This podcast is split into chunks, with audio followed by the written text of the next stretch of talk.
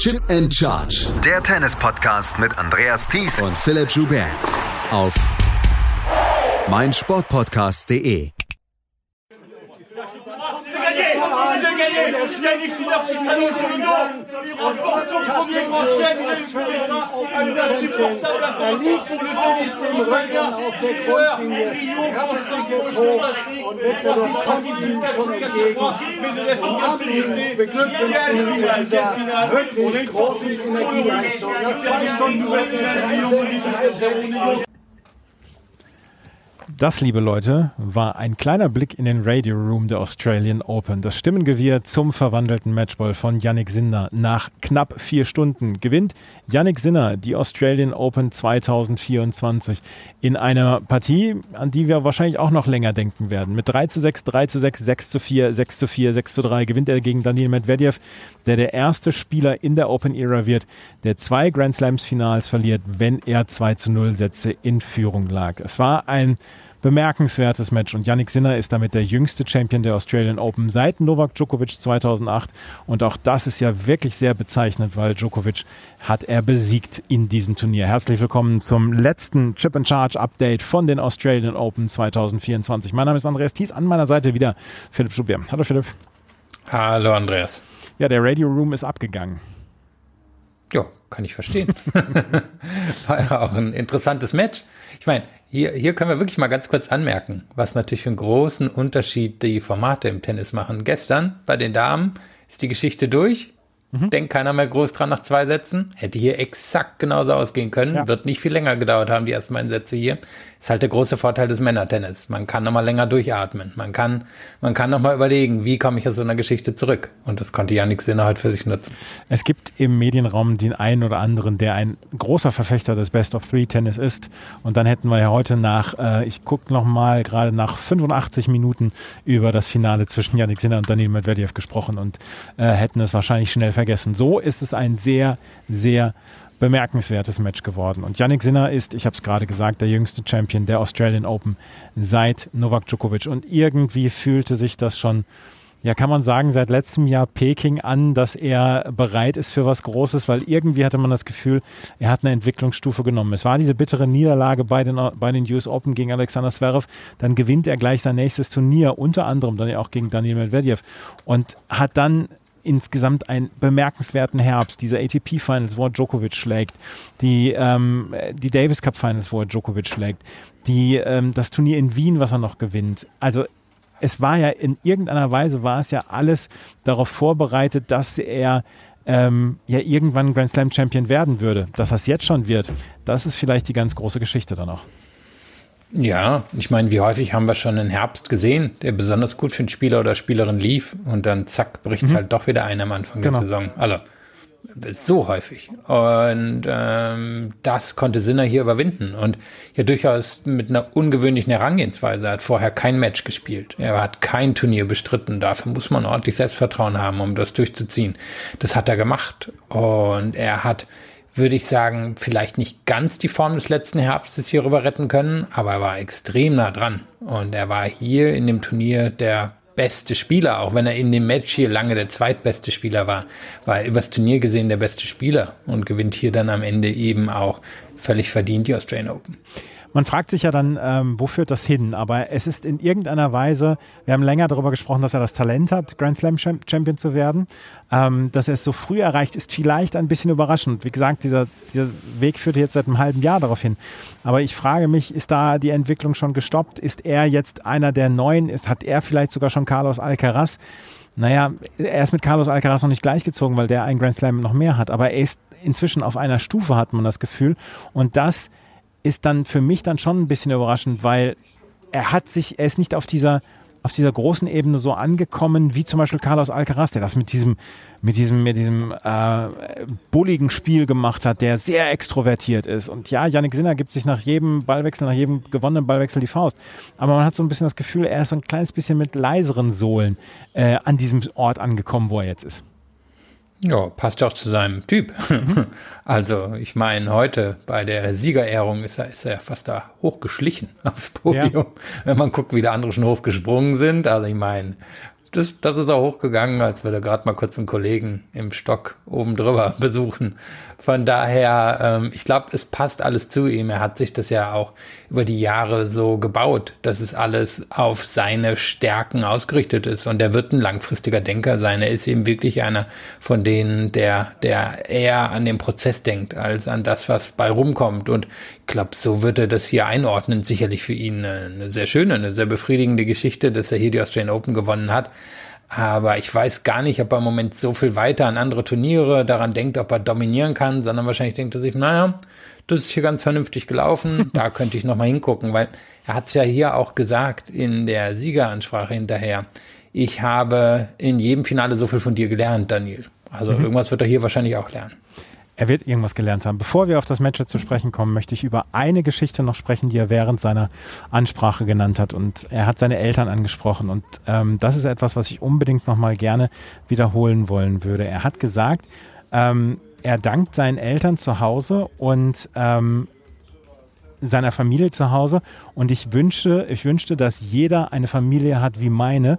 Ich habe verschiedene Sportarten ausgeübt. Sie haben nie in irgendeiner Weise Druck auf mich ausgeübt und diese Freiheit zu entscheiden, die wünsche ich jedem Kind. Das fand ich war eine unfassbare Aussage. Ja, ich meine, das ist ja auch eine große Debatte, die es im, im Weltsport gibt. Ähm, es gibt ja diesen berühmten amerikanischen Autoren, dessen Namen mir gerade nicht einfällt, der ein Buch aufgezogen hatte über den Vergleich zwischen Roger Federer und Tiger Woods. Tiger Woods, der ja wirklich zum, ja, zum Protégé, also ich meine, das war ja jemand, der mit drei schon drauf erzogen wurde, mal Golf-Superstar zu werden. Ist er dann auch geworden. Roger Federer hat ja verschiedene Sportarten gemacht und sich dann mit 14, 15 so richtig entschieden, Tennisstar zu werden. Und die beiden hat er verglichen und er geht davon aus, dass äh, zumindest die Studienlage dafür spricht, dass das eigentlich der bessere, der gesündere, der richtige Weg ist, eben über verschiedene Sportarten und dann später spezialisieren. Und das, ähm, ja, ist Sinner, Sinners Eltern anscheinend auch sehr gut gelungen. David Epstein ist der Autor. Ranch ja, ja, genau, heißt das ja. Buch. Why Generalists Triumph in a Specialized World. Das kann ich, den Link dazu kann ich dann nochmal in die Show Notes packen zu diesem Buch. Vielleicht hat der eine oder die andere daran Interesse. Das ist nochmal dieses literarische Duo hier, was wir am letzten Tag der Australian Open dann hervorbringen. Lass uns ins Match gehen. Wir wussten vorher, Daniel Medvedev hat so lange gearbeitet. Auf der anderen Seite hatte Yannick Sinner nur einen Satz verloren. Aber er hatte dieses Halbfinale in den Knochen oder auch im Kopf, wo er den ganz großen Champion dieses Turniers besiegt hat. Und das ist immer eine der ganz großen Aufgaben dann für Leute, die einen der großen Champions besiegt haben, das nächste Match in irgendeiner Weise erfolgreich bestreiten zu können. Und so ein kleines bisschen hat man es eventuell dann auch im ersten und im zweiten Satz gesehen, weil wenn wir in den ersten Satz gehen, sehen wir, dass erstens ähm, Daniel Medvedev seine Taktik angepasst hatte, dass er schneller auf die Punkte gegangen ist, weil er halt diese fünf Stunden ähm, mehr in den Knochen hatte als äh, Yannick Sinner. Und Yannick Sinner machte besonders im ersten Satz viele einfache Fehler und ließ sich zweimal den Aufschlag abnehmen. Das war genauso viel, wie er vorher im gesamten Turnier abgegeben hatte. Ich muss sagen, das würde ich allerdings Medvedev zuschreiben. Er hat nach dem Halbfinale darüber gesprochen, dass er jemand ist, der ein extrem guter Taktiker ist und der diszipliniert ist. Über den zweiten Teil sprechen wir gleich nochmal. Aber das Taktische war hier natürlich sehr evident. Also was er, was ihm gelungen war, beim Viertelfinale gegen Hurkacz, wo er auf einmal die ähm, Return-Position angepasst hat, hat er hier auch gemacht. Ähm, ich denke, da waren zwei Gründe dahinter. Das eine ist Überraschungselement, ähm, weil die beiden eben so häufig gegeneinander gespielt haben. Und das andere eben, dass er dass er wirklich sich überlegt hat, ja, ich brauche hier einen schnellen Vorsprung im Match, sonst wird es nichts werden. Ähm, er hat es häufig geschafft, in den, in den fünf Satzschinken, die er hier gewonnen hat, zum Ende nochmal aufs Gaspedal zu drücken. Jetzt hat er am Anfang wahrscheinlich eine Hoffnung, dass, naja, wenn ich einen Zweisatzvorsprung habe, dann, dann sollte mir das doch irgendwie gelingen obwohl wir aus der Vergangenheit wissen, das gelingt ihm dann nicht immer hier bei den Australian Open, aber gut, er, er wollte es wahrscheinlich probieren und von daher, ich würde schon zustimmen, bei Sinner waren ein paar Nerven drin, aber ich würde es Medvedev zuschreiben. Ich meine, brutale Aufschlagsquote im ersten ja. Satz, 86 Prozent. Ähm, ist extrem schnell auf den Winner gegangen, ähm, Linien entlang gegangen, statt Cross gegangen. Ist ihm eigentlich wirklich gelungen bis, bis Mitte, Ende des zweiten Satzes. Ich will das auch überhaupt nicht in irgendeiner Weise in Abrede stellen. Das war eine fantastische und famose Leistung von ähm, Daniel Medvedev, der einfach gesagt hat, auf ihn mit Gebrüll. Und das hat er gemacht und das hat er in grandioser Art und Weise gemacht. Und trotzdem muss man sagen, so ein kleines bisschen Nerven hat Yannick Sinner dann schon gezeigt. Diese zwei Aufschlagspiele, die er abgegeben hat, das war nicht unbedingt immer notwendig. Da waren auch einige Unforced Errors davon dabei. Das, das, das ist das Einzige, was ich sagen möchte. Daniel Medvedev hört wahrscheinlich unseren Podcast nicht. Falls er ihn hört, Herr Medvedev, ich möchte nichts gegen Ihre Leistung in den ersten zwei Sätzen sagen. Ja, er ist doch so großer Fan von Bayern München. Ja. Wer weiß aber, ob er uns zuhört, um sein Deutsch aufzupolieren. ähm, ja, äh, klar, aber sowas geht ja sowieso immer Hand in Hand. Also man erlebt selten, dass jemand sehr gut spielt und der andere noch viel besser. Ja. Ähm, und das war auch, was ich am Anfang angesprochen hatte. Das ist halt das Glück für jemanden wie Sinner hier. Der, der kann ja halt ein bisschen länger sich versuchen zu finden, ähm, als es jetzt zum Beispiel gestern der Fall. Ich will damit nicht sagen, dass das Match gestern anders ausgegangen wäre, das glaube ich nicht. Aber es ist natürlich schon ein Vorteil, wenn man das erste Grand Slam Finale seines Lebens spielt, dass man hier die Möglichkeit bekommt, okay, okay, äh, erster Satz nicht gelaufen, zweiten werde ich komplett überrollt, können wir gleich nochmal drüber sprechen, war fantastische Leistung von Medvedev zwischendrin. Und dann hat sich Sinner ja so langsam wieder eingefunden in dem Match. Dann lass uns doch über den zweiten Satz sprechen, weil du hast es gesagt, es war eine fantastische Leistung von Daniel Medvedev und es war vielleicht auch mit die beste Leistung, die er in diesem Turnier gebracht hat. Und er hat einige Leute hier besiegt mit großartigen Leistungen. Die letzten beiden Sätze gegen Alexander Zverev waren fantastisch. Aber das hier im zweiten Satz, was er dort gemacht hat, ähm, er hatte ähm, dieses, er hatte schon sehr viele Breakchancen gleich beim, beim 1 zu 0. Und dann äh, verliert Yannick Sinner seinen Aufschlag zweimal. Und in dieser Phase zwischen dem 2 zu 1 und dem 5 zu 1, da hat Daniel Medvedev ja makelloses Tennis gespielt. Vielleicht hat niemand besseres Tennis im ganzen Turnier gespielt ja. als er in den vier Spielen. Und er hat es eben nicht gemacht über kurze Punkte, also Ass, Ass, Ass, Return Winner, sondern das waren wirklich alles mit, diese Punkte aus der mittleren Kategorie. Mhm. Also alles so zwischen fünf und acht. Das heißt, alles war konstruiert. Alles war drei Schritte vorausgedacht. Zack, hier gehe ich die Linie entlang und dann bin ich am Netz. Oder hier bin ich cross, dann weiß ich, kann ich hier meine Rückhand umlaufen, weil da wird sich der Court öffnen. Und das hat er halt wirklich exzellent in der Phase Phase durchgezogen. Und dann kam für mich der eigentlich entscheidende äh, Teil des ganzen Matches. Er hat mich bei 5-1 meiner Meinung nach überdreht. Ähm, Hab ich auch hat, gedacht. Hat gedacht also das hat das Match aus meiner Sicht entschieden. Dass äh, Sinner da das Break zum 2-5 bekommt, 3-5 nochmal rankommt, Medvedev auf einmal anfängt zu wackeln. Es war ein ganz anderes Match auf einmal. Und hat, ähm, ja. ja. Er hatte bei 5-3 musste er noch mal einen Breakball abwehren und äh, da hätte es da schon in Richtung Sinner kippen können. Ja, also das, das war mal aus meiner Sicht, wenn wir nachher aufs Match gucken, da ist es gekippt, danach wird es ja auch ein ganz anderes Match, die Ballwechsel ändern sich, ähm, die Dynamik des Matches ändert sich. Da wird Medvedev nochmal hingucken müssen. Klar, macht total Sinn, wenn man, wenn man einen Lauf hat, einfach weiter zu laufen. Aber vielleicht hätte er da einmal, zweimal, dreimal durchpusten müssen und sagen müssen, okay, jetzt, jetzt wieder zurück zu den Basics. Ich habe beide Breaks Vorsprung, jetzt bringe ich das ganz in Ruhe hier durch.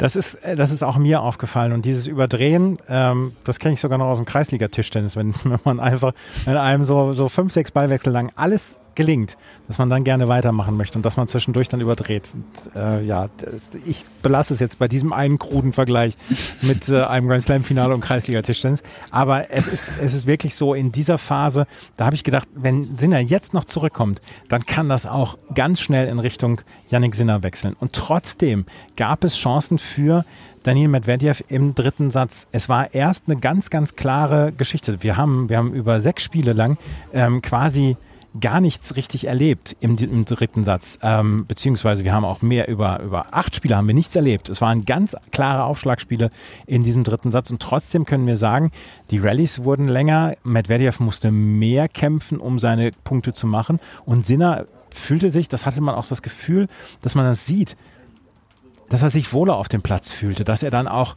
ähm, wieder so ein bisschen entschlossener aussah. Er hat ja immer wieder die Blicke mit der Box ausgetauscht und so. Und da fand ich, dass er da schon den Kopf so ein bisschen weiter hochgenommen hat.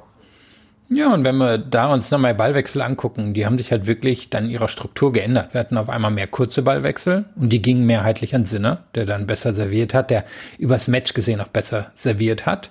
Und es gab nicht mehr so viele von diesen mittellangen Ballwechseln, die, die Medvedev auch im dritten Satz noch klar der bessere Spieler war, sondern es ging in Richtung dieser langen Ballwechsel. Und damit hat Sinner dann ja zum Ende des Matches in Medvedev hier ganz klar auch den Zahn gezogen. Und da, da hat es begonnen, dass er halt in der Lage war, jo, jetzt, jetzt machen wir hier mal so richtig schöne Marathon-Ballwechsel draus. Und da, glaube ich, hat Medvedev dann auch gemerkt, uff, hier werde ich wahrscheinlich nicht dran vorbeikommen, jetzt werde ich irgendwie extrem gut servieren müssen. Und das, ähm, das hat Sinner dann aber, muss man sagen, einfach besser gemacht als er. Medvedev hat seinen Punch dann auch verloren und ich habe da komplettes Verständnis für, solange wie er auf dem Platz war. Und wir müssen dann ja auch sagen, dass er zwischendurch äh, ein zweites Mal Jetlag bekommen hat, weil er dieses eine Match gegen äh, Emil Rusuvori hatte, wo er um 3.39 Uhr beendet, das Match beendet war und wahrscheinlich nicht vor 7 Uhr ins Bett gekommen ist. Ähm, dass er dann irgendwann so ein kleines bisschen einknickt, das kann ich komplett nachvollziehen. Ähm, den Punch hatte er verloren, die Aufschläge kamen nicht mehr mit dieser Härte, die Aufschläge kamen nicht mehr mit diesem ja, mit diesem Wumms und war nicht mehr so platziert und er musste mehr um seine äh, Punkte kämpfen. Trotzdem hat er bei 4-4 dann nochmal ähm, Einstand gehabt, war auch nur zwei Punkte vom Break entfernt. Und dann ähm, hat er 30-0 und verliert dann das Aufschlagspiel noch und Yannick Sinner gewinnt den dritten Satz und wir sprechen über Game On und wir sprechen darüber, dass wir in den vierten Satz gehen. Und im vierten Satz finde ich eine, ein Aufschlagspiel, finde ich ganz besonders und das ist etwas, was vielleicht mit das wichtigste Aufschlagspiel dieses kompletten Matches war. Es war das ominöse siebte Spiel. 3-3 steht es und Yannick Sinner gerät früh in Rückstand 0-30, dann bei 15-30 spielt er das erste Ass. Dann liegt er mit 30-40 zurück. Ähm, es gibt dieses, es gibt die Breakbälle für, oder gibt den Breakball für Daniel Medvedev. Bei 30-40 das nächste Ass. Und dann bei ähm, Vorteil für Yannick Sinner das dritte Ass. Drei Asse von der Vorteilsseite. Damit hat er sich rausgekämpft. Und ich könnte mir vorstellen, dass das so ein kleines bisschen den letzten Knick gegeben hat für äh, Daniel Medvedev. Das oder die ganzen langen Ballwechsel am Anfang des Satzes. Also wir hatten hier 23 Ballwechsel, die länger als neun Schläge waren. Und das, ähm, glaube ich, hat Medvedev Kraft gekostet. Und klar, der Moment, wo ihn dann Sinner mit dem Aufschlag abwehrt, wie gesagt, er ist im Laufe des Matches der bessere Aufschläger geworden, aber ich glaube, weichgekocht wurde am Anfang, ähm, weil von diesen 23 waren wahrscheinlich 15 bis 18 in den ersten 5, 6 Spielen. Da, da ist Medvedev einfach ähm, nicht in der Lage gewesen, aus diesen langen Ballwechseln rauszukommen. Und Sinner sah da viel frischer aus, konnte mit viel mehr Sicherheit in diese Ballwechsel reingehen als Medvedev, bei dem man das Gefühl hatte, irgendwann, irgendwann überdreht er, irgendwann muss er es versuchen. Und da hat ihn Sinner ausgesessen und dann diese sehr kritische Situation mit dem eigenen Aufschlag abgewehrt. Yannick Sinner kann sich danach das Break dann holen, dann auch noch. Ähm, er steht dann 4 zu 4. Ähm, Medvedev kommt durch seinen Aufschlag durch und dann gibt es dieses Break zum 6 zu 4 mit seinem ersten Breakball, mit seinem ersten Satzball dort in diesem Aufschlagspiel und wir gehen in den fünften Satz. Und im fünften Satz hat man gemerkt, dass Medvedev die Beine weggegangen sind. Das das ist das, was ich daraus gesehen habe. Und auch da war es wieder, dass die Aufschlaghärte nicht mehr da war. Ähm, es gab noch ein, zwei wirklich überragende Rallyes. Diese eine 39-Schläge-Rallye, wo sich am Ende Medvedev dann noch aufgestützt hat auf seinen Schläger, wo er trotzdem noch fast alles hergeholt hat und trotzdem hatte er nicht mehr die Kraft. Und es gab das entscheidende Break zum 4 zu 2 von Yannick Sinner und er kann dann ausservieren und am Ende mit 6 zu 3 diesen fünften Satz gewinnen. Äh, was für eine außergewöhnliche Leistung hier von Sinner. Ja, das war dann wirklich der, der richtig gute Teil. Und du hast gerade die Aufschläge angesprochen. Es gab auch eine Einblendung, ich habe es gerade nochmal angeguckt. Medvedev hat im Laufe des äh, Matches 5 kmh verloren an ähm, Durchschnittsgeschwindigkeit, mhm. Sinner hat 3 zugelegt. Mhm. Und im ersten Satz waren sie beide bei 194 und am Ende hat Sinner knapp 10 kmh mehr aufgeschlagen. Und das, das macht einen Unterschied. Und die, die haben Medvedev gefehlt. Und zu dem Zeitpunkt war Sinner natürlich Favorit, aber das ist dann, finde ich, die enorme Leistung, es durchzubringen, ähm, diesen Satz zu gewinnen, weil das hat bisher keiner gegen Medvedev in diesem Turnier geschafft, haben auch noch nicht so viele gegen Medvedev geschafft, so eine Situation zu überstehen und da, da hat er sich dann wirklich so seine, seine Meriten als Champion verdient. Das hat er. Er gewinnt in fünf Sätzen und holt einen 0 zu 2 Satzrückstand auf und ähm, Daniel Medvedev ist der erste Spieler, der zweimal in einem Grand Slam-Finale mit 2 zu 0 Sätzen führt und beide verliert. Das war vielleicht, das, das Match damals gegen Rafael Nadal war vielleicht noch härter, weil er da 3-2 führte im dritten Satz und 40-0 hatte bei Aufschlag von Nadal. Dieses Mal ähm, hatte er vorher halt schon diese sechs Spiele in den Knochen, aber es muss es muss ein sehr, sehr hartes Gefühl sein. Medvedev hat in der, in der, ja, in seiner nicht Siegerin, Siegeransprache, sondern in der, ähm, seiner Ansprache gesagt, es ist besser im Finale zu verlieren als vorher. Ich hätte es trotzdem gerne gewonnen, aber ah, das muss schon wehtun, wenn man jetzt zweimal so nah am Grand Slam ist, beide mal so verliert, gerade bei diesen Australian Open. Ja, ich meine, er hat halt immer mehr von Murray, ne? Also mhm. er ist ja, würde ich sagen, neben dem Platz kriegt er auch mehr, immer mehr von Murray. Ähm, ist ja wirklich ein eloquenter, lustiger Typ, ähm, der, der eigentlich immer irgendwas zu sagen hat, auch wenn es häufig ein bisschen verklausuliert ist. Auf dem Platz pöbelt er mal ganz gerne. Und er kommt durch so viele Matches durch und die ganz, ganz großen dann halt doch nicht so häufig. Aber wenn es so wie bei Murray läuft, holt er sich noch zwei, drei Grand Slams. Gucken wir mal. Ist natürlich für ihn eine tragische Geschichte. Und er meint, er, er hat es ja selber fand ich auch zu Recht hier angemerkt, ich habe halt ein paar Mal hier die Nächte durchgemacht. Ne? Mhm. Ist echt schon einfach doof für ihn gelaufen. Kann man, kann man jetzt nichts machen, aber ist doof gelaufen, dass er hier so viel äh, oder so spät spielen musste. So viel liegt an ihm, das so spät liegt daran, äh, wie die Australian Open das hier einfach organisiert haben. Und das ist für ihn bitter. Mm, ich glaube, er wird damit umgehen können, aber ja, aus sechs, sechs Finals eins zu gewinnen, ist, ist wirklich keine überragende Quote. Ne? Nee, das ist keine überragende Quote, aber trotzdem musst du dann ja auch erstmal in diese, in diese Sphären kommen, überhaupt diese Finals zu erreichen. Ist auch eine Geschichte. Ja, also ich glaube, mit, Mittlerweile ist ja auch klar, er ist äh, der Beste in seiner Generation. Mhm. Also da, da werden sich Tsitsipas, Zverev, Ruth, was weiß ich, strecken müssen, um da ranzukommen. Sechs Grand Slam Finals, selbst wenn man davon nur eins gewinnt, das ist, äh, das ist ein bisschen eine andere Hausnummer, als was die, was die anderen Jungs da geschafft haben. Und er ist so gut, so konstant, aber er ist zumindest nicht gut genug, um, um da wirklich die allerletzten Zentimeter über die Ziellinie zu schaffen. Es ist, ähm, ja, es war ein bitteres Finale hier für Daniel Medvedev. Was bedeutet das für die nächsten Monate? Yannick Sinner hat gezeigt, dass er auf allen Untergründen eigentlich gut spielen kann. Jetzt müssen wir den Rasen vielleicht ein bisschen außen vor lassen, aber trotzdem auf Sand wird er auch gut spielen können, gerade auch wegen seines Aufschlags. Ich bin sehr gespannt, wie er dieses Jahr dann aufbauen wird und, ähm, und wie er diesen, diesen Titel dann ja auch verarbeiten wird. Aber er macht auf mich den Eindruck eines sehr, sehr geerdeten Typen und er ist keiner, so wie Carlos Alcaraz, der zwischendurch nur ähm, die Punkte macht, wenn sie gut aussehen. Nö, wobei das ja auch keine Kritik an Alcaraz sein muss, sondern das ist einfach sein Wesen. Und ja. Sinner ist ein anderer Typ. Ähm, war ja trotzdem schön zu sehen, dass Alcaraz ihm hier gefühlt fünf Minuten nach dem Match oder so gratuliert hat. Also ich glaube, die, die mögen sich wirklich ganz gerne. Hm, was heißt für nächsten Monate? Wenn wir jetzt nochmal zurücklegen, war eine ganz spannende Situation auf der ATP im letzten Jahr. Ähm, Djokovic gewinnt den, den, äh, die Australian Open, aber danach sehen wir nicht viel von ihm, auch weil er ja mal wieder nicht reisen konnte. Und ähm, dann setzt äh, Medvedev zu diesem riesigen Siegeslauf an, beginnend im Februar ähm, und durchs, durch Sunshine Double durch. Also der, der hat ja unglaublich viele Punkte zu verteidigen. Ich weiß nicht, ob ihm das gelingt.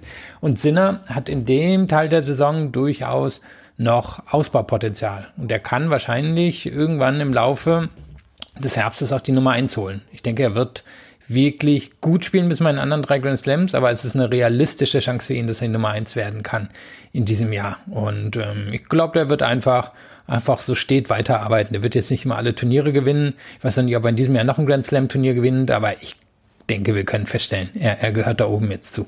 Ja, absolut. Das, das gehört da. Während wir gerade sprechen, ist er beim Host-Broadcaster Nein.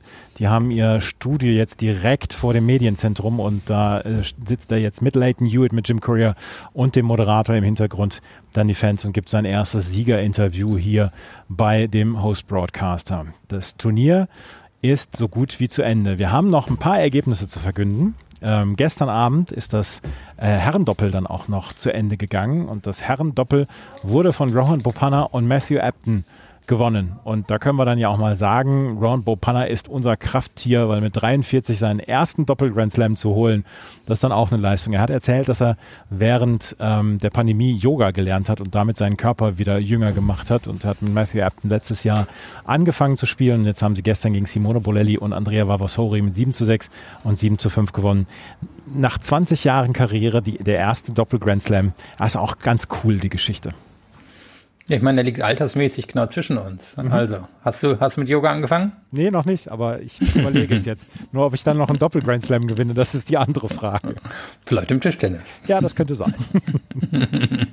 ähm, klar, coole Geschichte für ihn. Ähm, hat er also ich meine, er stand sowas von im Schatten von, von den großen ja. indischen Doppelspielern der letzten Jahrzehnte. Der, der hat am Anfang seiner Karriere gar nichts zu melden. Und ähm, das ist eine, doch eine doppelt coole Sache für ihn, dass er das geschafft hat. Der ruht auch inzwischen komplett in sich. Ähm, ja, Yoga. ja, genau. Also, ne, ich mache es ja schon ein paar Jahre, nicht immer, aber relativ häufig. Ruhe jetzt nicht sonderlich in mir, aber trotzdem. Ja, Rohan Bopana und Matthew Apton gewinnen das Herrendoppel. Das äh, Damendoppel haben zwei gewonnen, die auch in sich ruhen. Suwaiche und Elise Mertens. Die haben seit diesem Jahr spielen sie wieder zusammen, zum ersten Mal seit 2021. Haben im Finale gegen Ludmila Kitschenok und Jelena Ostapenko gewonnen mit 6 zu 1, 7 zu 5. Leider hat Ludmila Kitschenok heute einen rabenschwarzen Tag erwischt. Jelena Ostapenko war zwischendurch selbst beleidigt, mit wem sie da zusammenspielt, aber sie hatte sich zur Siegerinnenansprache dann wieder gefangen. Suwaiche ist jetzt ähm, dreifache Titelträgerin in diesem Jahr oder in den letzten vier Grand Slams bei dem im Doppel und dreimal mit einer anderen Partnerin. Dazu hat sie ja auch noch das Mixed gewonnen und das, nachdem sie drei Jahre quasi komplett von der Tour verschwunden war. Sie hat 2020, als die Pandemie anfing, hat sie ähm, gesagt, ich bin raus und dann hat man sie auch nicht mehr gesehen. Es gab nur diese eine Situation, ähm, wo ähm, das Verschwinden von Pang Shuai war und da hat sie ein Instagram-Video gedreht, wo sie die Trophäe geputzt hat, ähm, die sie damals mit äh, Pang Shuai gewonnen hat, auch ein Doppel-Grand Slam. Das war das Einzige, was man von Suage gehört hatte. Dann kommt sie wieder und gewinnt mit Barbara Strizova Wimbledon. Sie gewinnt mit Wang Jinyu die äh, French Open und jetzt mit Elise Mertens die Australian Open und hat dann noch den äh, Mixtitel geholt. Das ist auch nicht so schlecht. Ja, jetzt kann sich überlegen, mit wem sie Olympia gewinnen will. Ja. Also wird nicht ganz so einfach, aber irgendwo, irgendwo werden sich schon noch zwei finden lassen. Ja, ähm, Sie und Elise Mertens, ähm, die haben den äh, Pre Pressekonferenzraum dann auch diverse Male zum Leuchten gebracht. Das waren die Ergebnisse. Ähm, ja, kommen wir zum Fazit. Und wenn du jetzt dieser, diesem Turnier eine 2 Minus gibst, lege ich auf. Ja, gut, aber es ist deine Verantwortung, du bist vor Ort, also leg los. Du hast auch viel mehr Ahnung, als wo ich hier irgendwo in Köln in meinem kleinen Raum sitze und mir das irgendwie zwischendrin angucke. Also leg los. Also für mich deine Bühne. Ja, also dieses Turnier, das sportlich gesehen, ist das für mich eine glatte Eins gewesen. Wir haben ein unfassbares Herrenturnier erlebt. Wir haben die meisten Grand Slam, äh, die meisten Fünfsatzmatches in einem Grand Slam erlebt. Ähm, ist der Rekord ist eingestellt worden von, ich glaube, 1983 den US Open. Wir haben diesen einen Donnerstag erlebt, wo wir hinterher noch darüber gesprochen haben, wo diese drei Matches gleichzeitig liefen mit ähm, mit Kasper Ruth gegen, äh, ich weiß nicht mehr, gegen auf jeden Fall gegen Australier. Dann hatten wir Iga Swiatek, die dieses unfassbare Match hatte gegen Linda Noskova. Und wir hatten Alexander Zverev, der gegen Lukas Klein gespielt hat. Und dann ging es immer so weiter. Das endete dann mit dem Match von ähm, äh, Daniel Medvedev und Emil Rusovori. Das war dieser eine wirkliche Jahrhunderttag, den wir erlebt haben. Ähm, insgesamt war das sportliche Niveau super. Bei den Frauen litt es ein kleines bisschen darunter, dass Arina Sabalenka so gut war und so überragend war.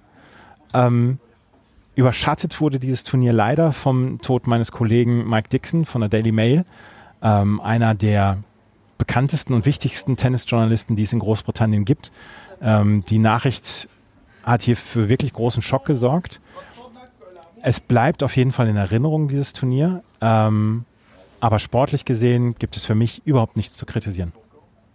Ja, ja, aber die Leute wollen ja nicht nur Sport von dir hören. Wie, wie war es vor Ort? Wie hat es dir gefallen?